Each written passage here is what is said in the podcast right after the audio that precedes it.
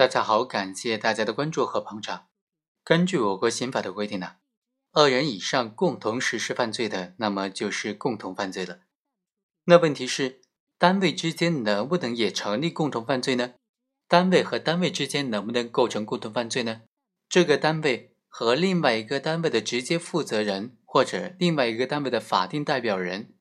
那么这个单位和自然人又能不能成立共同犯罪呢？今天呢，就给大家简单的来剖析一下这个问题。在司法实践当中呢，对于两个以上单位的共同犯罪，其实也是比较常见的。其中的主管人员和其他直接负责的人员呢，能否也认定为是共同犯罪呢？并且都结合在一起来区分主犯和从犯。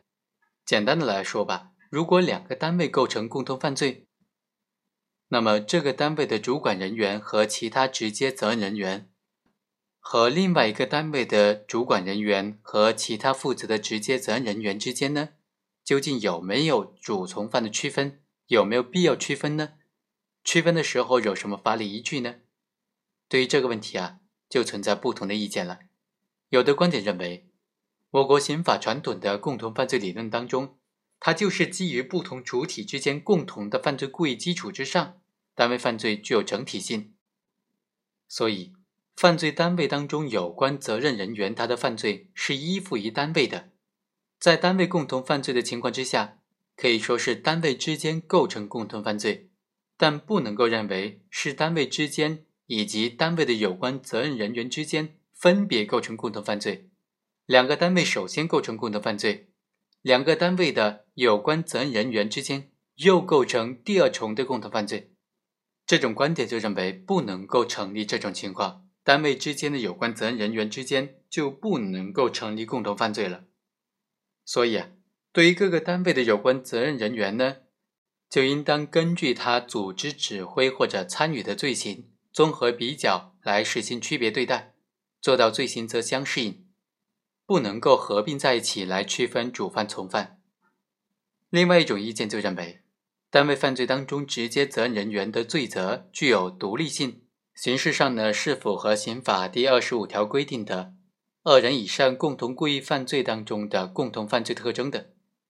理论，应当服务于实践的最终目标。对于单位共同犯罪当中多个直接责任人员认定为共同犯罪，在必要的时候区分主从犯，更加能够彻底的贯彻罪刑责相适应的原则。所以，这种观点认为啊，单位共同犯罪的案件，他的责任人员的犯罪地位啊。应当放在全案当中进行综合的考察，可以认定构成共同犯罪，区分主从犯。在特定的情况之下，他的犯罪地位可以不必和所在单位相一致。综合来看呢，我们认为第二种观点是比较恰当的。在两个以上的单位构成共同犯罪的案件当中，一般情况之下，各个单位的直接责任人员的犯罪地位应当和本单位的犯罪地位是相一致的。